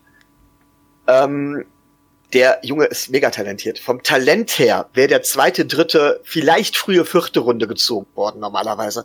Also was Tobi sagt, hier fünfte, sechste Runde oder sowas, halte ich für viel. Vom Talent her wäre der viel, viel höher gewesen. Dann haben wir so eine Art Spieler eigentlich allerhöchstens in Devante Parker, vielleicht noch in Bryce Butler, ja. Ähm, und Tatsache ist, ich glaube, gegen Bryce Butler wird er sich durchsetzen. Die Frage ist noch, Isaiah Ford, wie viel Receiver nehmen wir immer mit? Er hat am Anfang jetzt, als es ohne Pets in den Rookie Camps, in den Rookie Minicamps, ohne Pets, äh, da hat er ziemlich überzeugt. Da ist ja ein, ist immer dieser Spieler, wo es einen regelrechten Hype drum gibt eigentlich. Das ist diesmal wirklich Preston Williams bei uns. Ähm, und ich glaube tatsächlich, dass er sehr, sehr gute Chancen aufs Roster hat. Die Frage, die ich mir stelle, ist, will ich das? Will ich jemanden, der sich schuldig dafür bekannt hat, seine Freundin verprügelt zu haben? Ja? Will ich so jemanden bei den Dolphins haben? Das ist die Frage, die ich mir da stellen muss, bei allem Talent. Also er erinnert mich ein bisschen von seinem ganzen Talent und auch die Parallele, die man ziehen muss, ist ein Josh Gordon. Die Frage ist, kriegt man den jemals in den Griff? Gut. Ja, natürlich, aber es ist eine Frage, also ne, de definitiv. Die können wir nicht beantworten. Also mir ist es nicht egal, was was da gelaufen ist. Natürlich sei, dass es scheiße ist. Also logischerweise ist grundsätzlich bei Gewalt ist immer Kacke. Auf dem Feld richtig, neben dem Feld absolut fehl am Platz. Gut, wenn er dann für uns spielt, spielt er für uns wenn er sich ändert, ändert er sich, dann hat er eine zweite Chance auf jeden Fall verdient. Das, also, da bin ich so, wenn, wenn Leute sich halt ändern, nachdem sie Scheiße gebaut haben, dann haben sie sich geändert und da muss man den Leuten auch eine zweite Chance geben. Er muss sie jetzt nur wahrnehmen. Wenn er sie jetzt nicht wahrnimmt, wird's halt schwierig. Ja. Ja.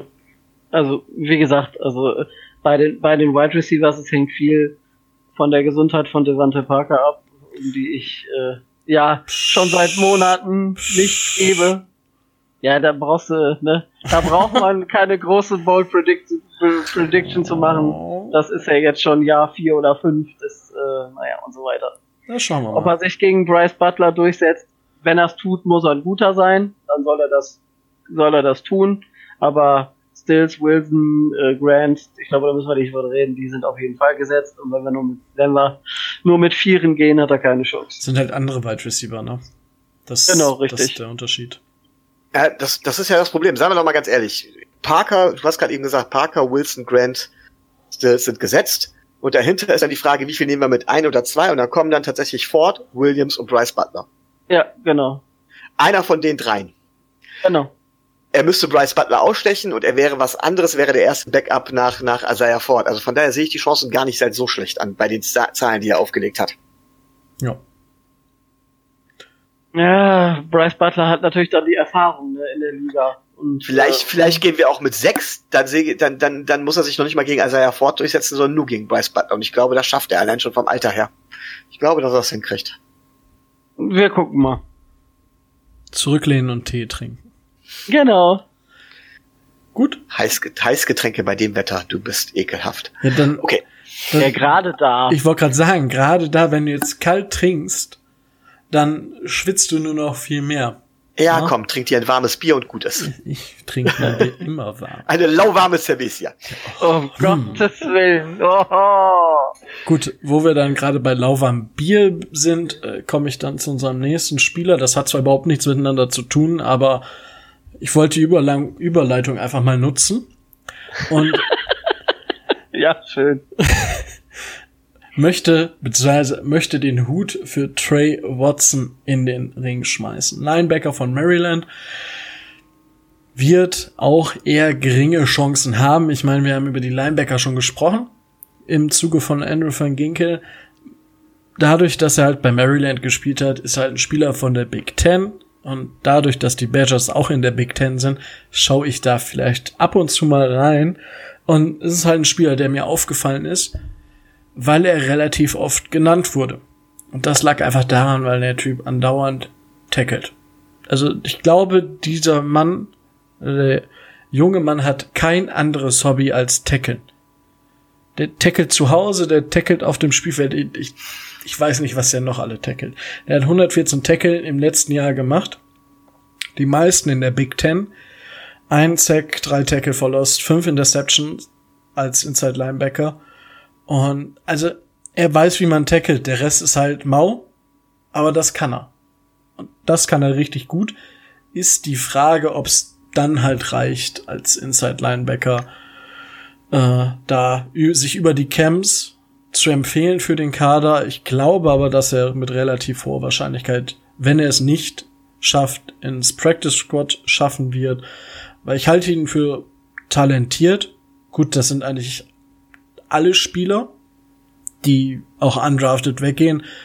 Muss man auch mal sagen, dass es alles eigentlich wirklich Spieler mit Talent sind. Nur, die sind halt nicht so talentiert wie jetzt die Spieler aus der dritten, zweiten, ersten Runde. Und also ich würde mich ja nicht freuen, aber ich glaube, dass er, wenn er sich gut entwickelt, vielleicht irgendwann mal aus dem Practice Squad auch auf, aufs richtige Spielfeld kommen kann. Jetzt dürft ihr gerne sagen, dass der nie im Dolphins Trikot auflaufen wird. Tatsächlich würde ich das, glaube ich, sagen. Also ähm, er mag Ist auch tackeln, nicht abwegig. Ja. er mag gut tackeln und so weiter, aber wenn ich mir, er hat jetzt einfach athletische Defizite, wo ich Ja. tatsächlich glaube, dass er körperlich nicht in der NFL mithalten kann.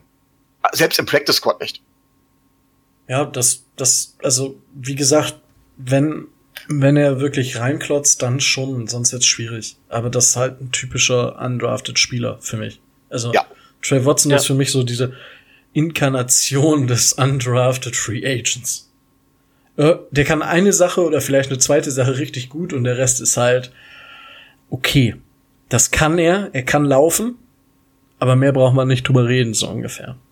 Und das dann halt. Aber ich könnte mir vielleicht mal vorstellen, dass vielleicht mit ganz viel Glück.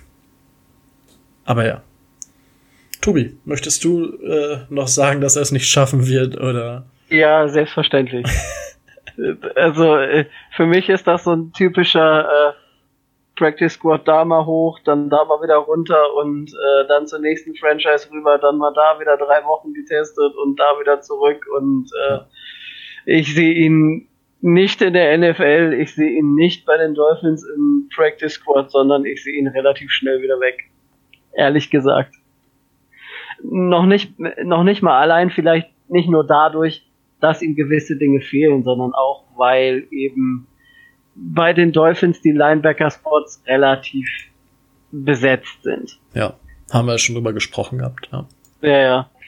In dem Bereich muss man ja dann noch solche Leute wie äh, Mike Hull oder so dazu, dazu sehen, die einfach auch einen festen Spot äh, im 53er Roster bekommen werden, wenn sie nicht gerade halbtot umfallen. ja, schauen wir mal, ne? Also Also, Mike Hull ist, und haben wir letzte Woche drüber gesprochen, ganz klar für Special Team gesetzt. Also selbst wenn der, äh, selbst wenn der das Feld bei in einem in Anführungszeichen normalen Spielverlauf nicht sieht, aber der wird immer Special Teams spielen. Sorry, sorry, wenn ich jetzt noch mal reingrätsche.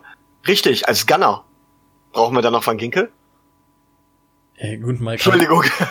Van Ginkel steckt, der, Van Ginkel steckt der Mike in die Tasche. Das ist jetzt die Frage, ne? Irgendeiner ist Ähm. einer zu viel.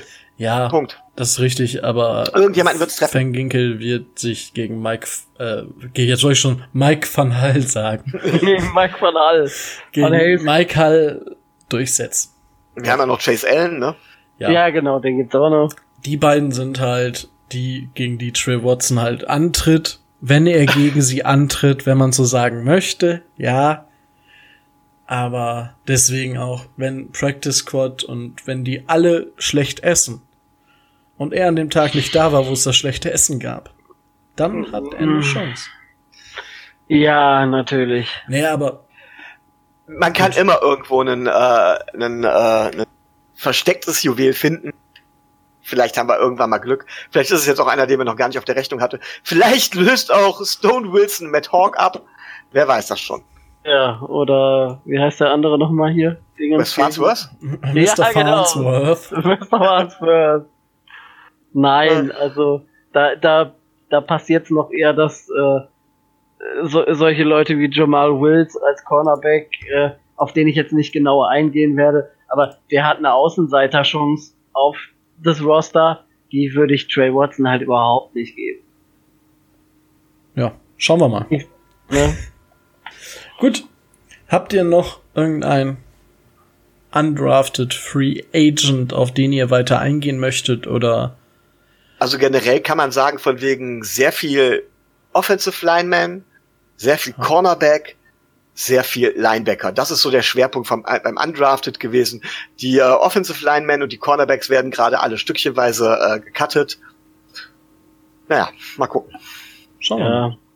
Man könnte, man könnte noch einen Satz zu Durval Queiroz Neto äh, verschw verschwenden, unserem äh, brasilianischen Defensive Tackle, den wir aus der brasilianischen Liga über das, dieses International Pathway Program geholt haben, der seinen Platz im, äh, im Dings hier im Practice Squad sicher hat und auch eine Außenseiter-Chance auf äh, das 53er Roster. Die Chance sehe ich aber tatsächlich äh, auch verschwindend gering.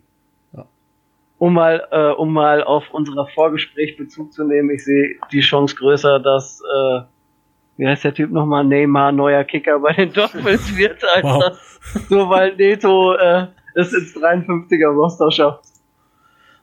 Ja, aber den schleppen wir halt so durch. Das das könnte passieren, aber mal gucken. Also, er hat ja in Brasilien geliefert, nur ist die NFL ja, nicht Brasilien. Mm, genau. Wo wir, wo wir noch bei viel waren, wollen wir noch einen kurzen Aufblick auf, auf den Draft 2020 werfen. Oder machen wir das nächstes Jahr? Ganz ehrlich, wir, wir können ja ganz kurz, ganz kurz sagen, worum es geht. Also ich habe mich nur mit der ersten Runde beschäftigt, wenn ich ehrlich bin. Und da werden wir keinen Running Back draften. Oh. Doch. Ja. Aber auch kein Quarterback, wenn wir, wenn alles gut läuft. Also von wenn ja. alles gut läuft. Ja, ja, ja. Nein. Ich hoffe, dass wir in, ein, in der ersten Runde einen Right Tackle dra äh, draften. Könnte passieren. Also wir haben in den ersten 100, bei den ersten 100 Picks haben wir, glaube ich, fünf, wenn es normal läuft. Ja, ich meine, es wären fünf. Fünf oder vier. Kommt drauf an, ich, wann der Compensatory Pick für, für James ist. Ja, der ist, äh, wird dritte Runde sein. Das äh, geht nicht anders. Ja, so viel, aber knapp über 100 sein. Ja, gut, ne? Ja, ja. gut. Also, wenn Top wir den Super Bowl, wenn wir den Super Bowl gewinnen, dann sieht das Ganze natürlich nochmal anders aus, das ist richtig. Das stimmt, ja. Davon dann gehen wir erstmal aus. Dann haben wir auch nur Pick 32 oder so, ne? Das ist dann. Das wird teuer, wenn wir an, an Position 1 hochtraden wollen, ne? Ja, ja das, das wird dann teuer. Ja, ja das, das hätten wir, aber es würde trotzdem sehr teuer werden, ja, glaube ich. Brauchen wir auch nicht. Nee, wir, wir gewinnen ja den Super Bowl schon. Da brauchen wir keinen. Ja, wir, wir haben, brauchen ja keine anderen. Wir haben nächstes Jahr auf jeden Fall mehr als doppelt so viele Picks. Ja. Und ich glaube, dass Chris Greer da zusammen mit Brian Flores auf jeden Fall einen sehr, sehr guten Start hingelegt hat, was die Kaderplanung und das Draft und alles, was damit zu tun hatte, angeht. Die haben einen guten Job gemacht. Und ich freue mich, was, also jetzt nicht auf den nächsten, auf den nächsten Draft freue ich mich auch schon, aber erstmal auf das Minicamp und auf die nächsten Wochen.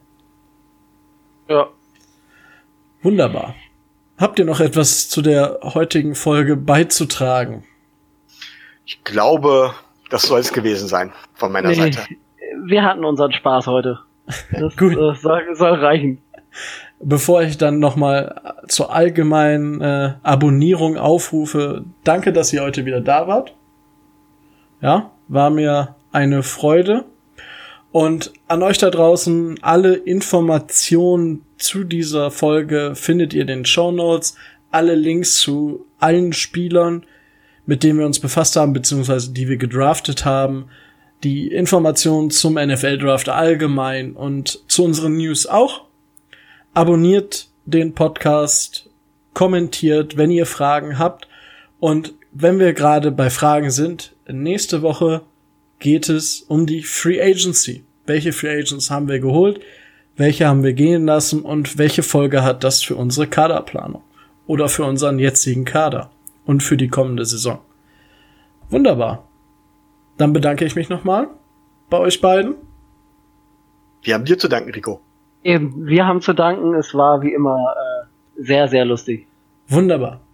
Also, dann bleibt mir jetzt auch nichts mehr anderes zu sagen als ciao, ciao und bis dancen. Tschö. Tschö.